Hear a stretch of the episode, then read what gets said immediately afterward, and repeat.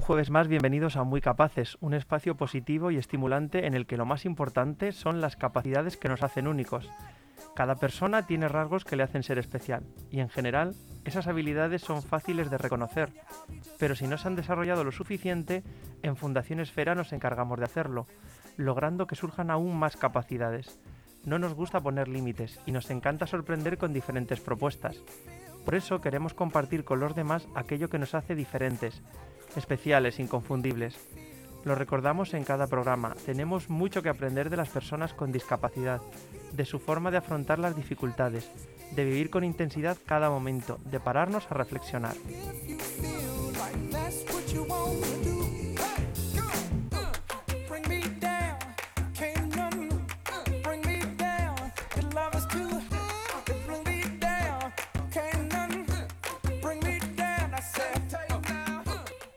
Por el programa Muy Capaces han pasado muchos profesionales que trabajan con personas con discapacidad intelectual. Algunos pues tienen una gran experiencia a sus espaldas, pero también es interesante hablar con jóvenes que ofrezcan otra visión y cuya formación marcará el futuro más cercano, porque todo porque todos tenemos realmente algo interesante que contar. Por eso hoy he animado a participar a dos estudiantes de psicología que están realizando sus prácticas en la Fundación Esfera, concretamente en el área de adultos. Doy la bienvenida al programa a Paloma Bandín. Hola, buenos días. E Inés Sánchez. Hola, buenas. Bueno, lo primero, eh, darles las gracias porque las he pillado hoy esta mañana ahí un poco de imprevisto. ¿En qué universidad estáis estudiando cada una? Bueno, yo estoy en la RI Juan Carlos. Y yo estoy en la Cardenal Cisneros, que es una universidad escrita a la Complutense. Bueno, son estudiantes, como recordaba al principio del programa, estudiantes de psicología. Y antes de entrar en otros temas, siempre os hago la misma pregunta. ¿Por qué elegiste psicología? Eh, ¿Empiezo yo? Venga, eh, bueno, pues yo elegí psicología eh, justo cuando terminé la mitad de otra carrera. Porque empecé educación infantil, pero como que vi que no era... O sea, mi futuro no estaba en dar eh, clases a un grupo de alumnos, no sé. Me gustaba más el contacto de tú a tú, de pues eso, terapia individual. Y empecé a leer, eh, empecé a escuchar conferencias de psicología, me empezó a llamar la atención todo este ámbito y al final dije, pues cambio de carrera, eh, termino esto y me meto en psicología porque es lo que me gusta. Muy bien, ¿y tú, Inés?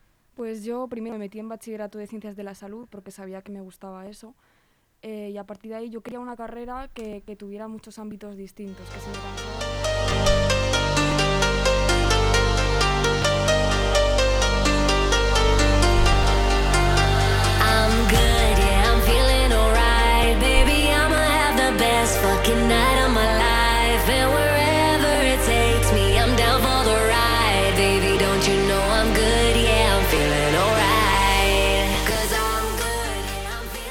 Bienvenidos a un nuevo episodio de Nuevamente y bueno, vamos a arrancar la semana dándolo todo como no podía ser de otra forma. Encima, Rocío me ha dicho un bombazo, que bueno, yo no voy a decir nada, pero ya, ya lo escucharéis porque va a ser una pasada de entrevista que va a hacer. Y nada, vamos a arrancar con un episodio que va a ser más improviso incluso de lo normal.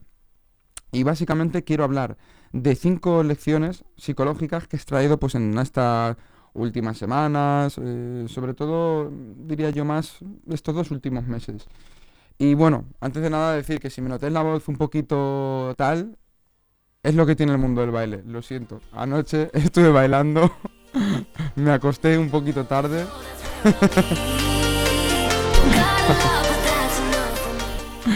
Vamos a, Rocío, que como suba la voz, vamos, hacemos otra fiesta aquí, ¿eh? y al final, pues bueno, ya sabéis que la música alta, eh, hablas alto y la voz se acaba resintiendo. Pero bueno, seguramente que imagino que os ha pasado eso de, ostras, tengo fin de semana que no sé qué hacer, que no hay nada que hacer, y de repente, un fin de te surgen 800.000 planes, pues bueno, este ha sido un poco un fin de, de ese estilo para mí. Y ya no me enrollo más, vamos a pasar con la parte psicológica a tope, porque de verdad, creo que son lecciones o aprendizajes, como lo quieras llamar, que aunque los haya traído yo, honestamente pienso que te pueden ser súper útiles. ¿Y qué es clave? La clave de todo esto es que estas lecciones lo que hay que intentar es no olvidarlas en el día a día. Esto para mí es lo fundamental, porque son lecciones que digamos extraes en momentos complicados que lo mismo, pues oye, no se dan tan, tan a menudo, pero que cuando llegan, pues te acuerdas un poco de, ello. Y la primera de ellas, pues justo tiene que ver con la operación que le hicieron hace ya un mes y poco a, mi madre del corazón. Y bueno, pues como al final os podéis imaginar todas estas cirugías no cardiovasculares o, bueno, de, muchos tipos al final generan un montón de incertidumbre, un montón de, incertidumbre y desde luego la persona que lo va a sufrir pues lo pasa mal, mucho miedo, mucha preocupación, saldrá bien, ¿no? Pero por supuesto las personas del entorno también. ¿Y cuál es esta primera lección? ¿Cómo la definiría de manera muy resumida? Pues la verdad voy a intentar hacerlo con todas, definirla en unas poquitas palabras. Y en este caso sería que no esperes hasta el último momento. ¿Y, ¿Y, a qué me refiero con esto? Pues oye, muchas veces cuando nos ponemos digamos, en un estado emocional tan preocupado, con tanta incertidumbre, que no sabemos si va a ir bien la cosa o no, es porque de alguna manera tenemos presente la, muerte, ¿no? Nos ponemos en lo peor. Ostras, saldrá bien, y si pasa algo en la operación, tal. Y evidentemente esa preocupación a mí me invadió, por todos lados. Y ya no el día de antes o el mismo día, sino las semanas previas. Era una cosa que, que estaba ahí. Entonces, ¿qué quiero decir con eso de no esperar hasta el último momento? Porque, oye, eh, en mi caso, por suerte, pues salió todo bien y, genial. Y, ya tengo a mi madre en, casa, la puedo estar ayudando. Y la verdad que eso es un regalo. Pero muchas veces en el día a día, claro, eh, actuamos con esas personas, sobre todo más cercanas, de una manera que parece como que siempre la fuésemos a tener. Como si, digamos, pues oye, tú fueses a vivir siempre, esa persona fuese a vivir siempre y como si tus actos no fuesen a tener prácticamente consecuencias. Esto muchas veces pues nos hace, digamos, hablar o, sí, diría de forma impulsiva, de forma eh, un poco incluso que discutes o temas pues un poco que son una tontería realmente acaban siendo una enorme montaña de granos de arena y cuando te encuentras en una situación así pues vienen muchas veces esos arrepentimientos, esas cosas que no has dicho positivas y deberías haber dicho, y esas cosas negativas que has dicho y que te arrepientes de haberlas dicho porque realmente no es tanto por esa persona, sino por ti, porque al final, por lo que despierta a ti esa persona, ¿no? Esas inseguridades, esos miedos, determinadas cuestiones, ¿no? Que te sacan un poco más ese, ese ego y más con personas cercanas, como en este caso puede ser un, pues un padre, una madre, un familiar, una pareja, un amigo eh, íntimo. Así que, bajo mi punto de vista, creo que es clave el intentar, sobre todo, pues destacar más cosas positivas en el día a día de, esa persona, no, no esperar ¿no? a que haya un ultimátum o un momento, eh, pues, oye, que podamos llegar así a decir límite para decir realmente lo que pensamos. Porque realmente creo que en parte es normal, creo que en parte es normal que esto también salga en estas situaciones, porque es como de hecho, justo el otro día escuchaba una reflexión de, Iker Jiménez y hablaba de esto, ¿no? De cómo eh, cuando estaban en el funeral del periodista eh, deportivo Pepe Domingo Castaño, comentaba que en ese momento todo el mundo, pues, hablaba cosas muy buenas de él. Y yo creo que al final tiene que ver eh, con esto, ¿no? con que, pues, cuando vemos y nos enfrentamos directamente a, a, la muerte, ¿no? A uno de los mayores miedos que las personas pues tenemos, tanto por nosotros como por nuestros seres queridos, pues ostras, En ese momento es como que realmente sale a la luz lo importante, lo que realmente tiene valor. Pero oye, ¿por qué no intentar? Sé que cuesta mucho, pero poner un poquito más de conciencia en esto y hacerlo más en el día a día.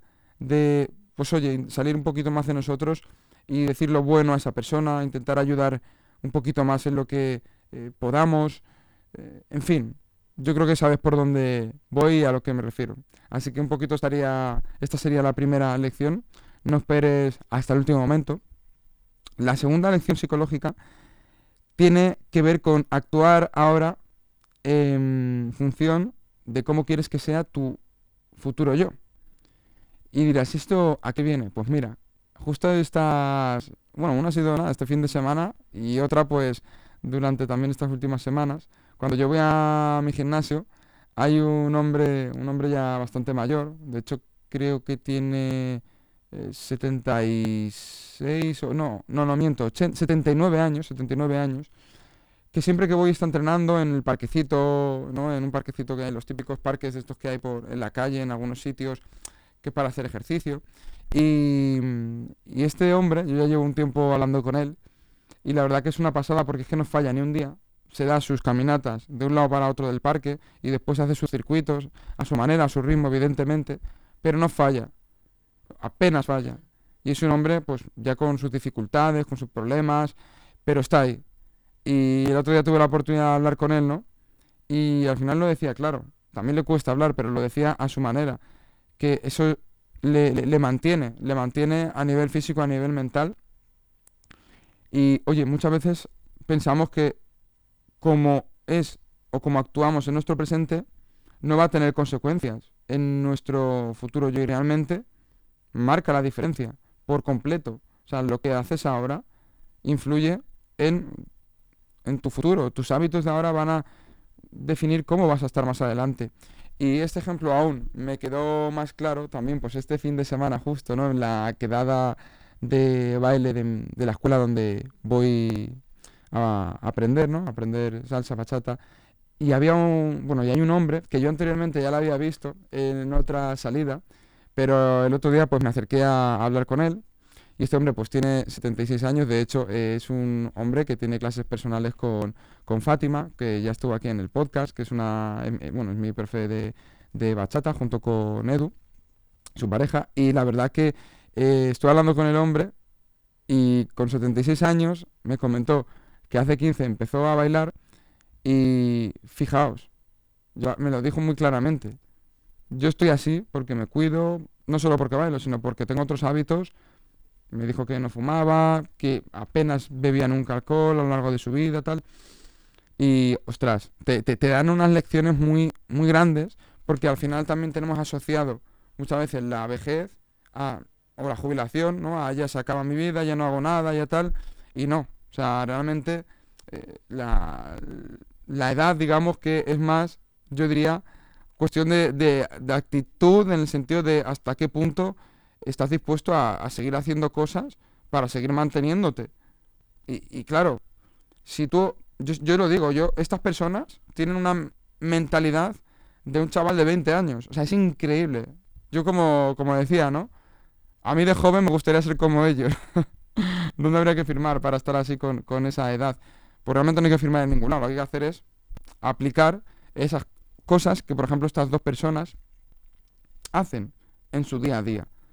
muchas veces decimos la suerte, no sé qué. No, la suerte no. Las acciones de tu presente van a marcar cómo vas a estar más adelante.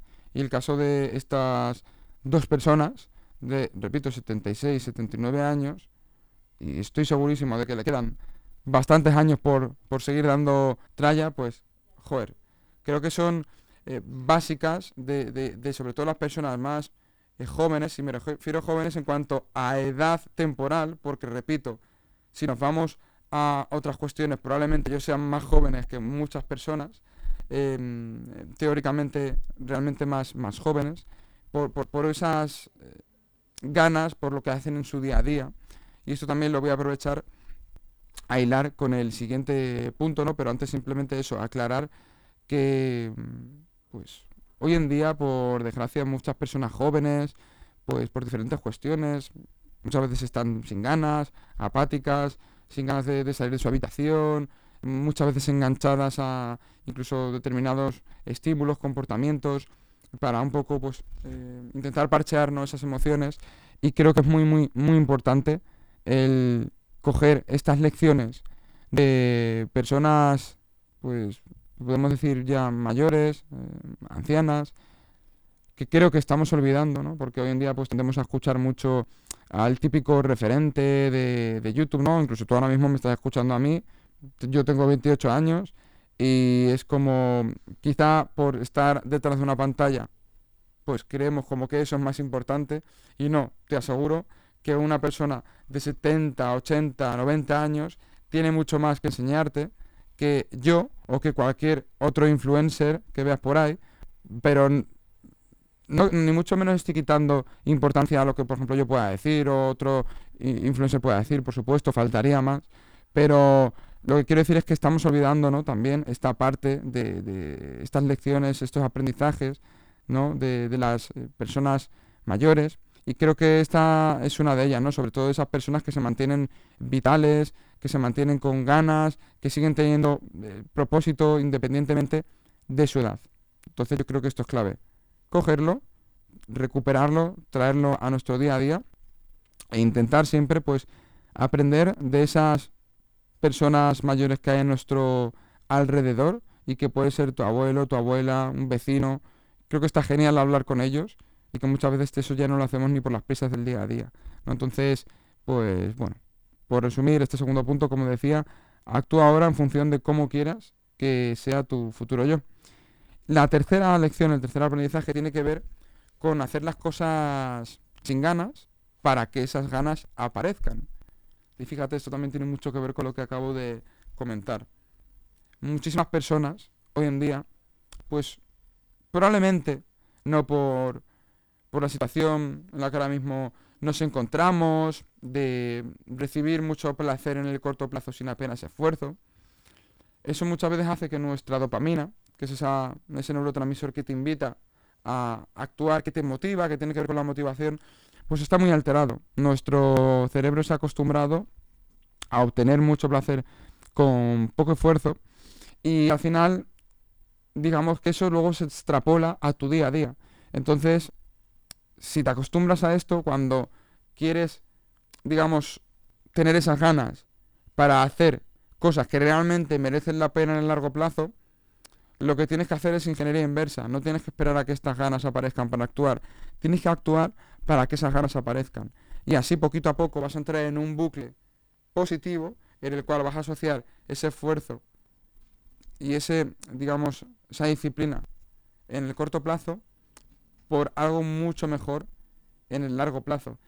¿Por qué? Porque vas a ir obteniendo pues refuerzos, ¿no? ya sea refuerzos sociales, refuerzos económicos, refuerzos de cualquier tipo que te van a invitar a seguir repitiendo esa acción.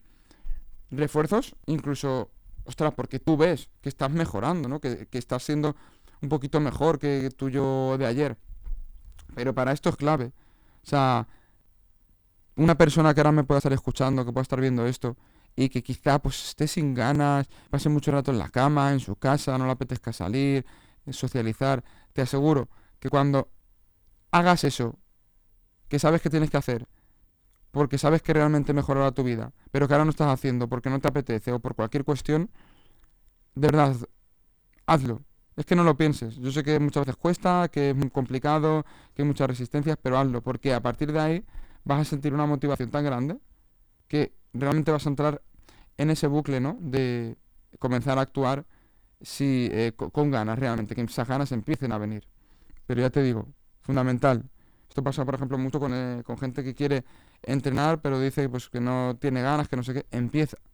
Ya veremos si luego más adelante realmente esas ganas aparecen o no. Te aseguro que en la mayor parte de los casos sí.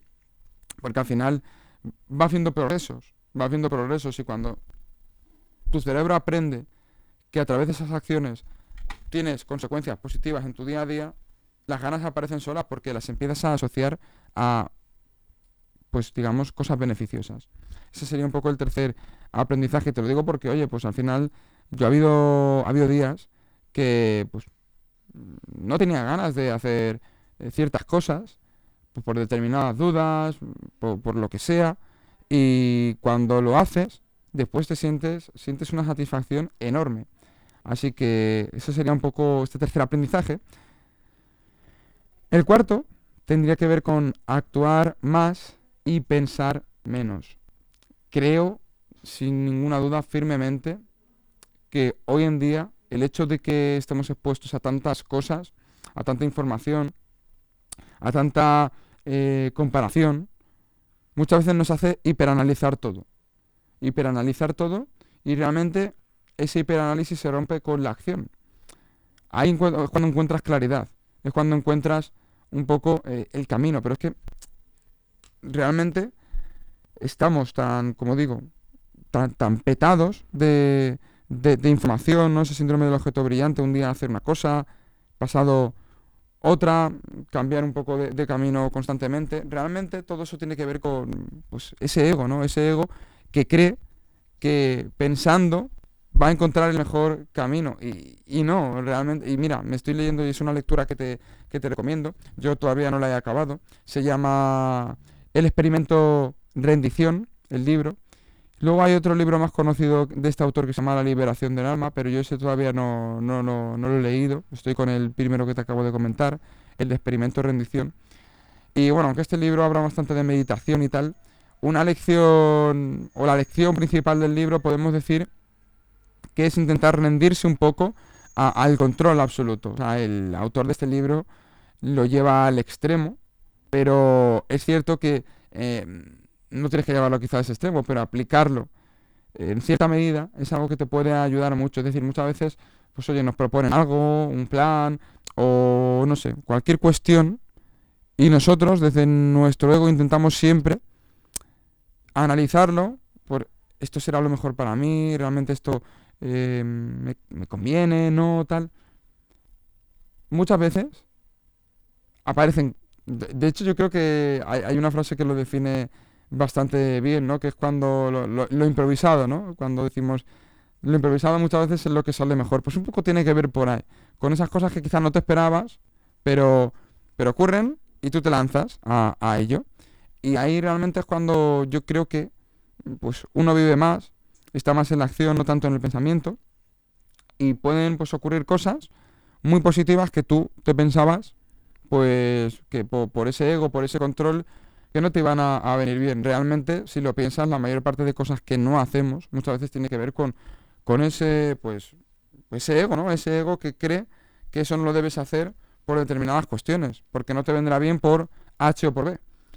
Pero, y si intentamos no controlar tanto eso, yo realmente me lo estoy intentando poner en práctica poquito a poco.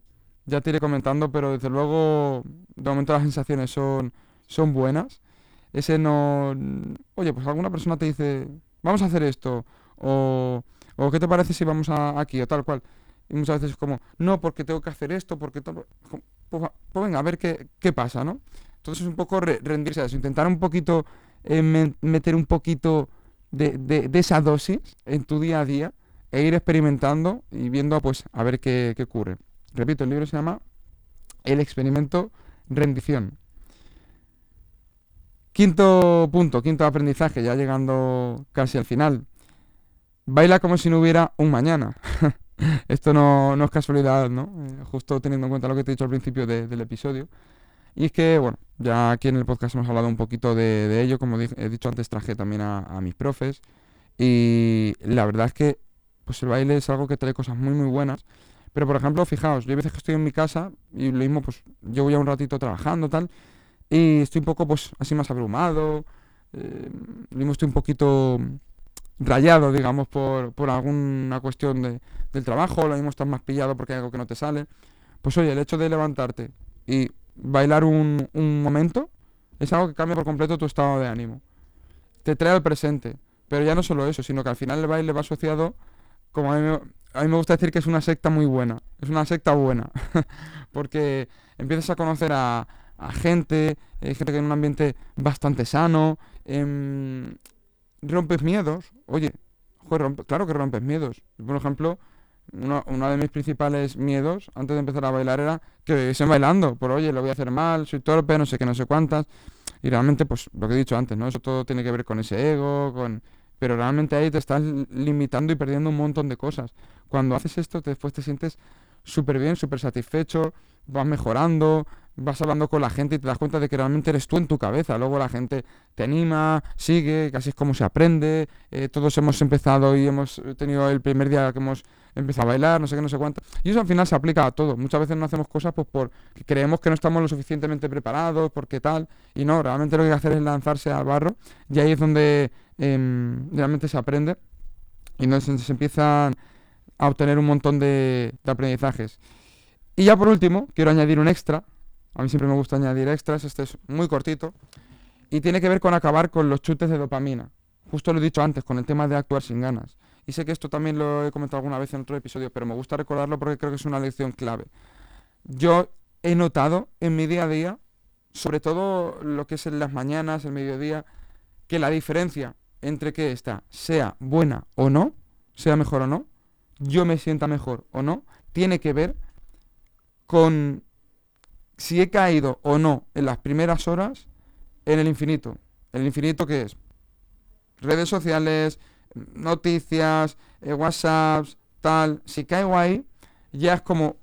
Bueno, y de hecho esto no, no porque lo diga yo, o sea, hay un montón de libros que, y de evidencia que así lo demuestra ya. Generas tanta dopamina y tanto placer con eso, que luego cuando tú te quieres poner a hacer una tarea que requiere de tu esfuerzo, tu cerebro de alguna forma dice, ¿por qué te vas a poner a hacer esto?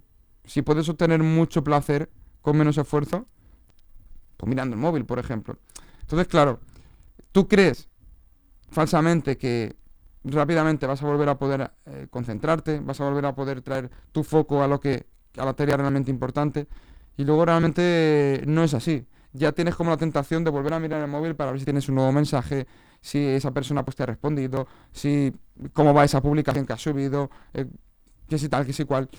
Entonces intenta que esos chutes de dopamina, no ese rato en el que estés mirando el móvil, sea ya pues cuando hayas hecho lo importante o en momentos concretos en tu día a día, pero que no sea un coger el móvil constantemente, tenerlo al lado y mirarlo, porque eso al final mm, marca la diferencia en, tu día a día, en que te sientas mejor y sobre todo en que hagas las cosas que realmente pues eh, te sientes mejor cuando las haces. Así que por recopilar, primera lección sería no esperar hasta el último momento, Segunda, actúa conforme a cómo quieres que eso se vea en tu yo futuro, se manifieste en tu yo futuro. Tercero, haz las cosas sin ganas y las ganas vendrán. Cuarto, actúa más y piensa menos.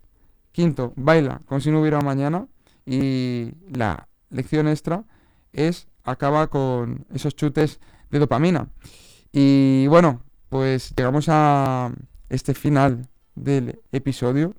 Como siempre digo, te animo a que si te ha gustado, te ha servido, has encontrado algo útil, pues que lo compartas, que, oye, si algo bueno tenemos con, el móvil es que podemos eh, compartir cosas que realmente no son útiles.